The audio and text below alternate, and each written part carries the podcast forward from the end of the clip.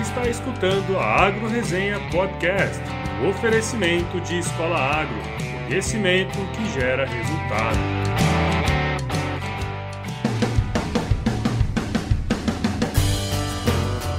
Olá, pessoal. Aqui quem fala é o Paulo Ozaki. Seja bem-vindo ou bem-vinda a mais um episódio da Agro Resenha. Como você sabe, a porteira desse podcast não tem tramela para quem busca se informar sobre assuntos ligados ao agronegócio.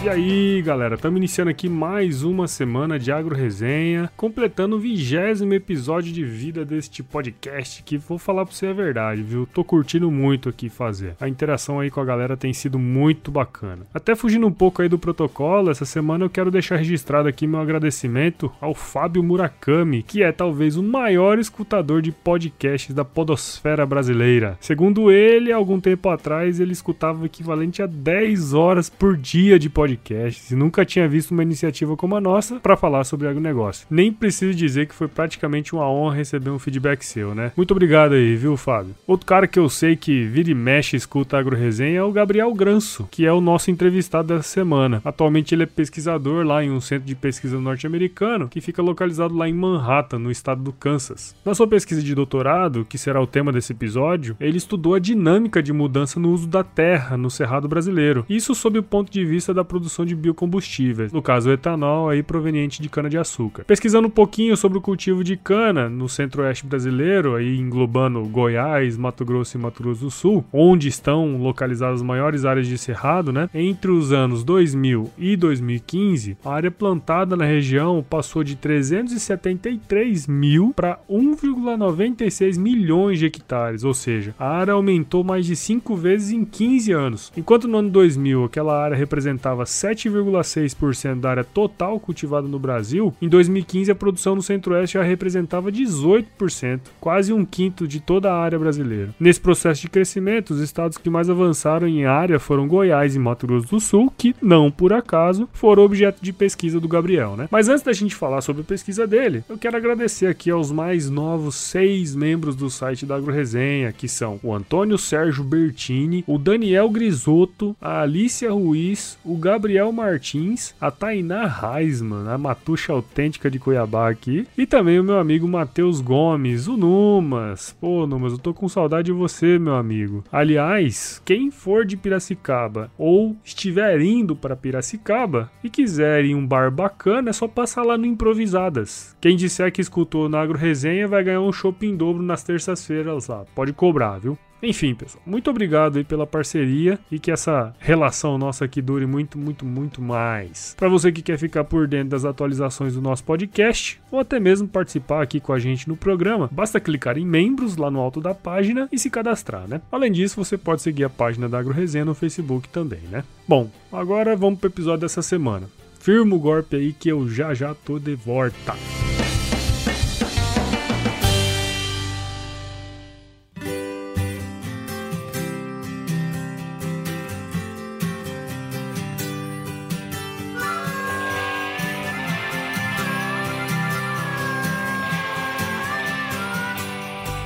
Então, pessoal, meu convidado dessa semana aqui é o meu grande amigo Gabriel Granço, vulgo esporádico, que para quem não sabe, foi a primeira pessoa que eu conheci na escola, né, Exalc. O grande responsável por ter morado na República Coração de Mãe. Aliás, um salve aí pro Coração de Mãe. Que esse ano tá comentando 40 anos, né, Espora? É, de sucesso demais, cara.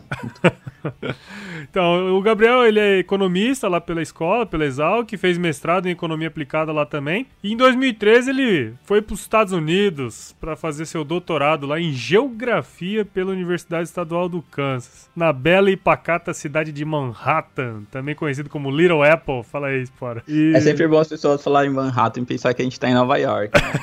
Estamos no Kansas. verdade, verdade. Bom, você tá aí até hoje, né? E agora é pesquisador aí de um centro de pesquisa. Mas fala aí, Espora, como é que estão as coisas? Seja bem-vindo aqui na Agro Resenha, cara. Ou oh, bem Prudência ou Paulo, não sei como te Bom, mas tá, aqui tudo muito bom aqui no Kansas, cara. Hoje tive um dia de calor com 5 graus positivo. Puta então, que tá tudo bem. Tá tudo beleza. e eu aqui sofrendo nos 30 e poucos. Mas tá bom. Cara, pra gente começar Boa. esse bate-papo aqui, conta pra gente um pouco da sua história, é, de onde você saiu aí pra chegar aí onde você tá agora, cara. Então, como você falou, eu fiz o, a graduação e o mestrado na Exalc em economia. Quando eu estava na escola, eu já trabalhava um pouco com agro, mas eu tentava mais ver a parte mais ampla da economia, a parte mais de macro. Quando eu formei no mestrado, eu passei a trabalhar como pesquisador em São Paulo. Eu fui trabalhar no Icone. Na época, fazia trabalho sobre economia do uso da terra, entendendo qual era a expansão que estava acontecendo, quais eram os fatores econômicos que levavam ao, ao desempenho do agro no Brasil. Então, eu trabalhei lá de 2011 até 2013. Enquanto eu trabalhava lá, vendo essa parte da economia da, da terra, eu comecei a ver a parte que faltava para eu dominar essa área, que era dominar mais a parte espacial, a parte da geografia mesmo. Então, surgiu essa oportunidade de fazer um doutorado fora e eu abracei, cara. Porra, cara, isso aí foi bem legal. Eu lembro da época que você foi para lá, né? Mas conta aí um pouco, cara, como é que foi fazer doutorado aí nos Estados Unidos, né? Como que foi essa experiência aí para você, cara? Olha, falar pro... agora você falou que você lembrava da época que eu vim para cá, passei a pensar nisso também. É uma aventura, velho. é muito diferente no sentido fazer doutorado no Brasil já é uma aventura, já é muito complicado. É. Né? Você tem que estudar muito, é muita coisa para desenvolver. Agora, fazer isso em uma segunda língua e com a pressão que você tem aqui nos Estados Unidos, onde, a, como a minha bolsa era daqui, eu tinha que trabalhar para a universidade, então eu dei aula, eu fui assistente de professores, eu fui assistente de pesquisa, além de eu tocar minha própria pesquisa e o meu próprio desenvolvimento, né, dentro do meu doutorado. Uhum. Então, é uma experiência muito, muito boa, mas muito complicado, com muito, muito crescimento, né, muitos é. desafios que a gente vai aprendendo superar. O meu primeiro curso foi História do Pensamento da Geografia. Nossa. Rapaz, eu não... onde você foi parar, mano? Cara, era você ler, tipo, 150 páginas de histórias de como o pessoal pensa sobre a geografia. Pra quem nunca tinha feito aula de geografia. Nossa. Nível universitário. Foi tenso. Prova sempre dissertativa e tal. Mas, cara, aprendi pra caramba. Então, curti muito. Muito boa essa experiência. É, aí é onde o filho chora e a mãe não vê mesmo, né? bem isso, cara, bem isso. Mas era bom saber que também os americanos estavam sofrendo nessa matéria, então tá tudo no mesmo barco. É, você pôs eles no lugar deles, né? Né? Esse paizinho de terceiro mundo aí. Ah, que é isso, gente. Bom, Não, mas, é. Você conhece aqui, né? Você sabe qual é o esquema também, né? É, cara, o negócio é, é, é pesado, né?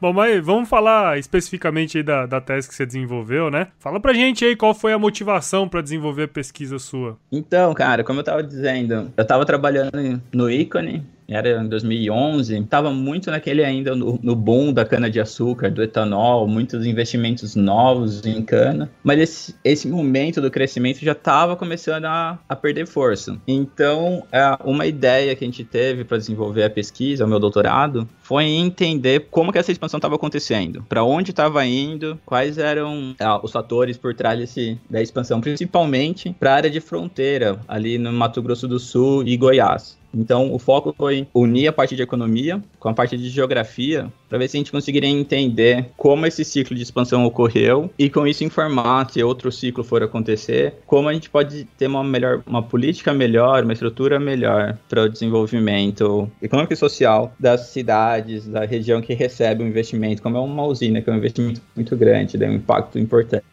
Bom, imagino que uma pesquisa dessa aí não, não tenha sido fácil, né, desenvolver, né, cara? É, nesse caso aí, o que, que você teve que aprender em termos de ferramenta para conseguir chegar nesse no resultado que você estava querendo alcançar? Cara, vários pontos, né? Como esse trabalho era um trabalho que estava ligando a parte de economia com a parte de geografia, eu tive que aprender muito, é, eu tive que aprender muitas coisas em geografia. Então, questão de assessoramento remoto, extrair dados né, do satélite, classificar a imagem, encontrar onde são as áreas de cana, a entender, por exemplo, trabalhos que outras pessoas fizeram, como é o caso do pessoal que faz o CanaSat, que é um, um banco de dados muito bom para a área de cana. Também a parte de, de SIG, a parte de SIG foi muito importante para unir daí a informação espacial com a informação mais tradicional, né, que a gente usa na, na economia. Uhum. Só, só para explicar aí, o que, que é o SIG?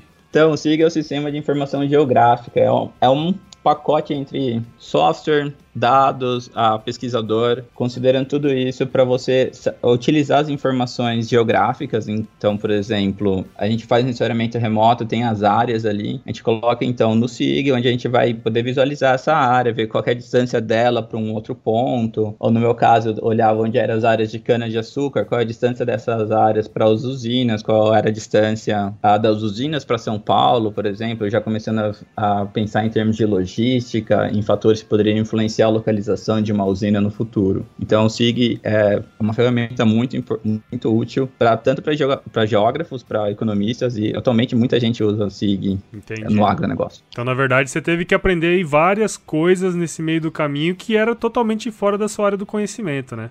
Ah, muitas coisas, muitas coisas. E para aprender elas aqui na prática, eu a, das aulas, que eu fiz aulas aqui sobre isso. Eu também fui professor, já em algumas matérias ah, relacionadas a, a SIG, então isso reforçava o conhecimento e aplicando diariamente, trabalhando com elas, né? E no final eu estou dominando essas ferramentas e já desenvolvendo modelos e pacotes que atendem a, minha demanda nesse momento. Pô, cara, nem consigo imaginar aí o, o perrengue que você passou, né? Aprendendo um monte de coisa que não tem nada a ver com a sua área do conhecimento, tendo que se virar no inglês, se virar com aluno, deve ter sido foda, né, cara? Ah, cara, não... fácil não foi, mas é, é, é aquela coisa, é gratificante, sabe? Você ver que você tá encarando um desafio desse, que muita gente fala que, que gostaria de fazer, mas não tem a coragem, não tem a, né, não mete a cara no negócio. Sim, sim. Às vezes, eu acho que no primeiro semestre que eu dei aula como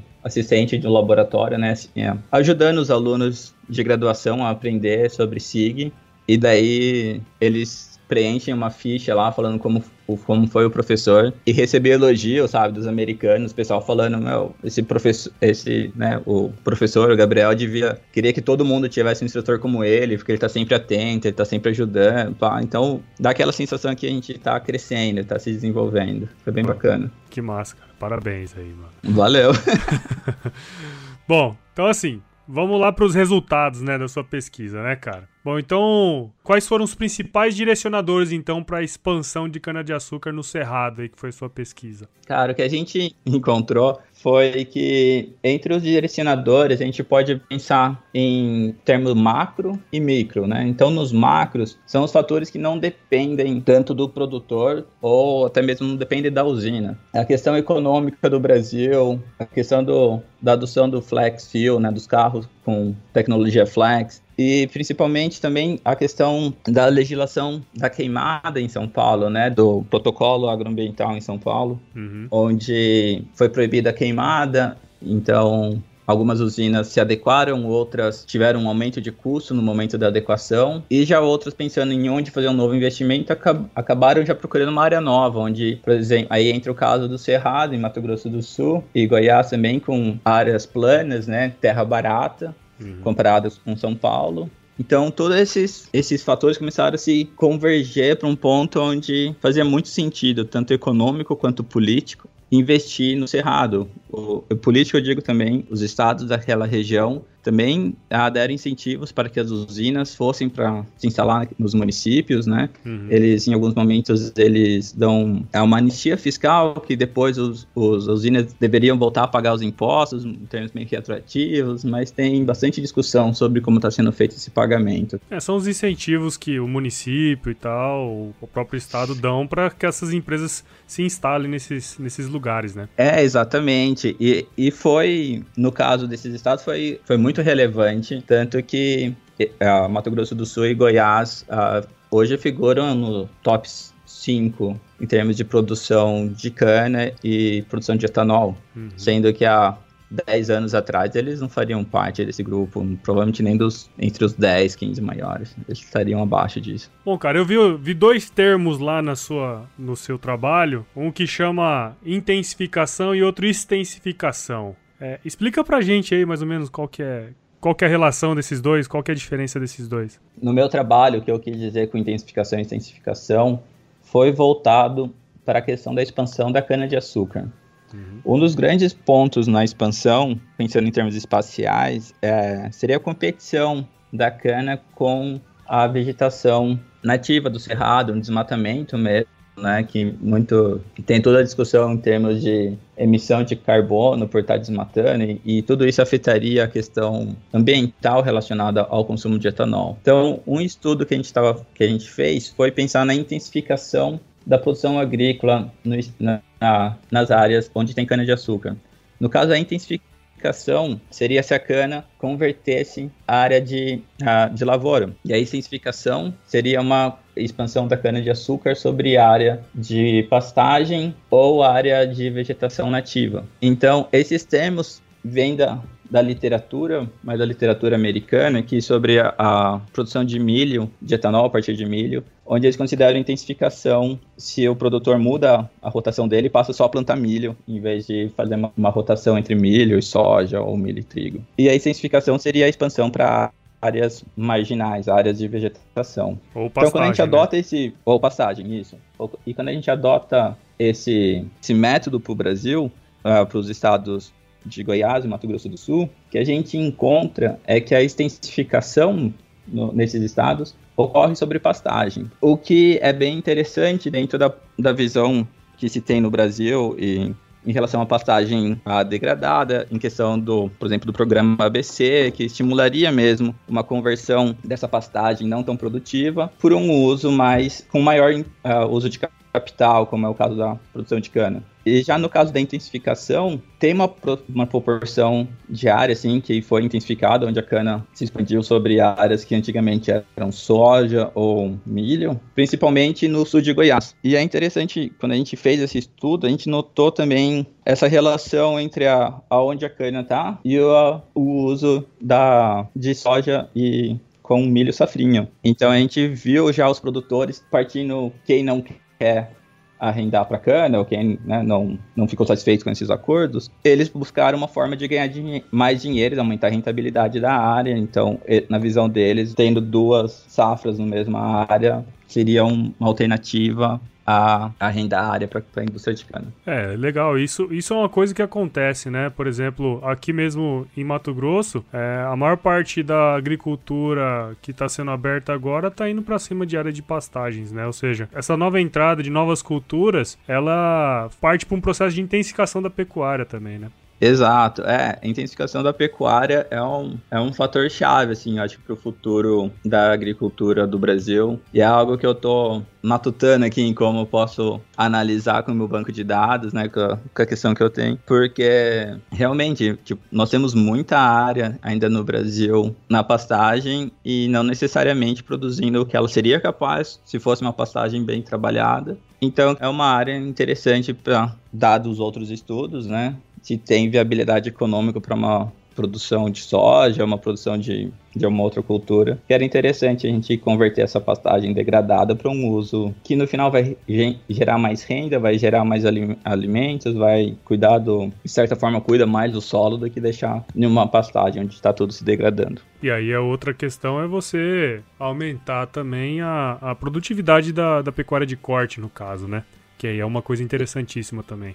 Exatamente. Pô, da hora, Sport. Então, assim, cara, é, pra gente finalizar aqui, né? Bom, você foi para fora do Brasil estudar sobre o Brasil e eu acredito que, assim, pelo que eu li do seu trabalho, foi muito bacana o que você desenvolveu aí, né? Então, fazendo o caminho reverso, né? Como que você acha que o seu trabalho poderia ajudar, né, de alguma forma, o agronegócio aqui no Brasil? Olha, eu acho que tem uh, duas coisas primeiro. Primeiro é entender porque eu vim para fora e estando aqui estudei o Brasil, sabe? Acho que é muito legal notar, uh, mencionar que o meu projeto aqui foi parte de um, um projeto maior financiado pela NSF, que é a National Science Foundation, que é a instituição que financia a pesquisa aqui nos Estados Unidos. E eles financiaram essa pesquisa porque eles estavam interessados em entender como o mercado de etanol daqui estaria relacionado ao mercado de etanol do Brasil. Hum. E para entender o mercado de etanol no Brasil, teve todo esse trabalho que eu desenvolvi sobre o uso da terra, sobre como as usinas ah, influenciam a conversão de áreas para ah, cana, esse processo de intensificação e intensificação. Tudo isso dentro desse escopo maior, pensando como a produção de etanol no Brasil afeta o consumidor, o consumidor americano. Então, eu acho que é, isso já, já é uma coisa que no Brasil eu sentia falta, não via as agências de pesquisa buscando entender coisas que teriam uma relação com o Brasil, mas que não necessariamente estavam acontecendo dentro do Brasil, sabe? Dessa visão mais global de como, como a economia, como as outras coisas vão estar relacionadas com a gente, né? Sim, é. E, e o ponto de que é, não à toa os Estados Unidos sempre está um passo à frente, né? da, da, pesquisa brasileira, assim, né? É, já, é, talvez até por ter essa visão um pouquinho mais ampla, assim, ou ter, ou ter possibilidade de fazer essa pesquisa mais ampla ajude mesmo eles estarem ah, na vanguarda, né, da pesquisa. Exato daí uma contribuição mais direta assim para o setor. Eu acho que é pensando nessa questão dos ciclos que a indústria da cana passa, né? De repente está todo mundo falando que a cana ou que as indústrias vão, ah, vão crescer infinitamente e tá tudo uma maravilha e seis, sete anos depois, está todo mundo reclamando que o setor está quebrado. O meu estudo ajuda a entender a localização das usinas, como isso influencia a, toda a dinâmica do setor agropecuário ao redor das usinas. Então a gente fez estudos dentro dos municípios. A gente, né, por exemplo, uma usina não vai mudar diretamente todo uh, o setor produtivo em um município, mas ela tem um efeito indireto muito grande, que não fica nem no, só no próprio município, isso se expande para os outros municípios através de compra de material, de desenvolvimento de mais pessoas mudando para aquelas cidades. Então, como eu disse, nesse projeto maior que nós participamos aqui nos Estados Unidos, a gente também olhou para esse impacto, quais seriam os impactos nas cidades, como que uh, um município tenta atrair a usina, qual fatores que ele apresenta. Então, de certa forma, essas informações podem ajudar tanto o setor público no Brasil a pensar em termos de política, o que, que eles querem ver, né? Então, por exemplo, nós temos o zoneamento agroecológico da cana, que já mostrava uma preferência pela expansão da cana sobre pastagem, e isso nós já vimos que, mesmo sem esse zoneamento sendo implementado, já era um caminho que a cana já estava tomando, já estava expandindo sobre pastagem. Uhum. Mas, se formos ser preocupados com isso, por exemplo, a gente teria que ter uma atenção especial com o sul de Goiás, onde tem bastante área de soja e tem usinas de cana e receberam mais alguns investimentos lá. Então, se você está preocupado em não ter cana perto de áreas com agricultura, você poderia então focar ah, usando por, novamente usando o SIG, usando outras informações, encontrar lugares onde você minimiza essa competição uhum. com cana e produção de, de grãos. Legal. Colocar as coisas certas no lugar certo, né? Exato. E, e tem uma política de longo prazo, e política não só em termos do governo, mas também das usinas, né? E até mesmo dos produtores. Em termos de você ter um planejamento, de você uh, poder uh, se, se planejar, se organizar, e com as informações corretas e usando as novas tecnologias que temos acesso hoje em dia, esse planejamento pode ter mais sucesso. Beleza. Bom, cara, bom demais. Nem sei como agradecer aí você por estar tá aqui com a gente, compartilhando esse conhecimento seu, não só técnico, como pessoal também, né, cara? Porque foi uma aventura mesmo, né? Saí aí em 2013, recém-casado, né, cara? Que eu sei que nós estamos nós somos brother, né?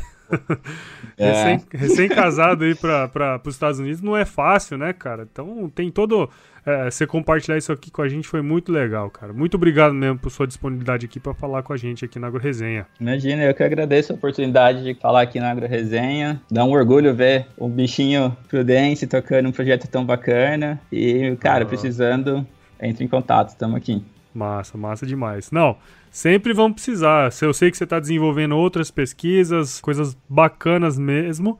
E no futuro aí, obviamente, nós vamos voltar a conversar, né, cara? Com certeza. Pode chamar que eu atendo aqui.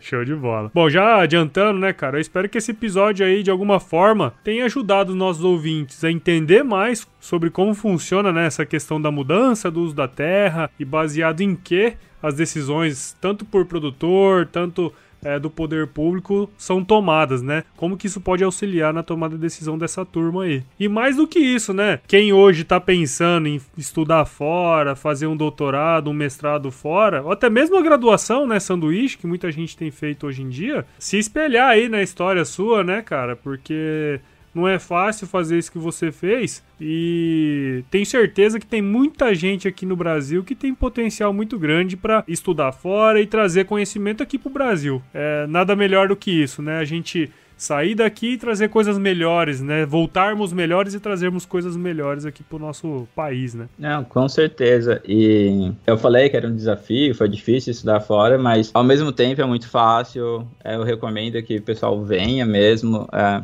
aqui na, na K-State, né, na, a gente vê muita gente vindo fazer a graduação, essa parte de sanduíche, a parte de estágio profissionalizante aqui. A universidade é bem forte na parte de agricultura, então tem bastante gente da Exalc, tem gente do Sul. É, cara, é a melhor coisa é ter experiência. A experiência fora do país, você cresce ainda mais por todas essas diferenças culturais que tem. E quando você volta, você tem uma cabeça melhor, você vai fazer um trabalho melhor. É muito bacana, muito bom, recomendo. Legal, cara, bom demais. Então, vamos ficando por aqui, né? Se chover, não precisa molhar a horta, certo ou não? Certo. e se nevar? Ai, cara, aí fudeu. Ai,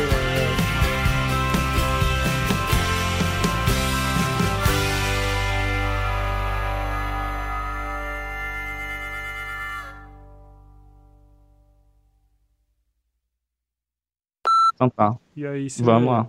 Você não quer falar do. Corinthians, velho? Não, eu não quero falar de futebol. o maior escutador de pod... podcast. Caralho. Quem for de Piracicaba ou for para Pira... Pira... Ah, basta clicar em membros lá. Membros. O que, que é o SIG? Cara, eu não lembro o que que significa sigla em português. Você escutou a Agro Resenha Podcast, um oferecimento de Escola Agro, conhecimento que gera resultado.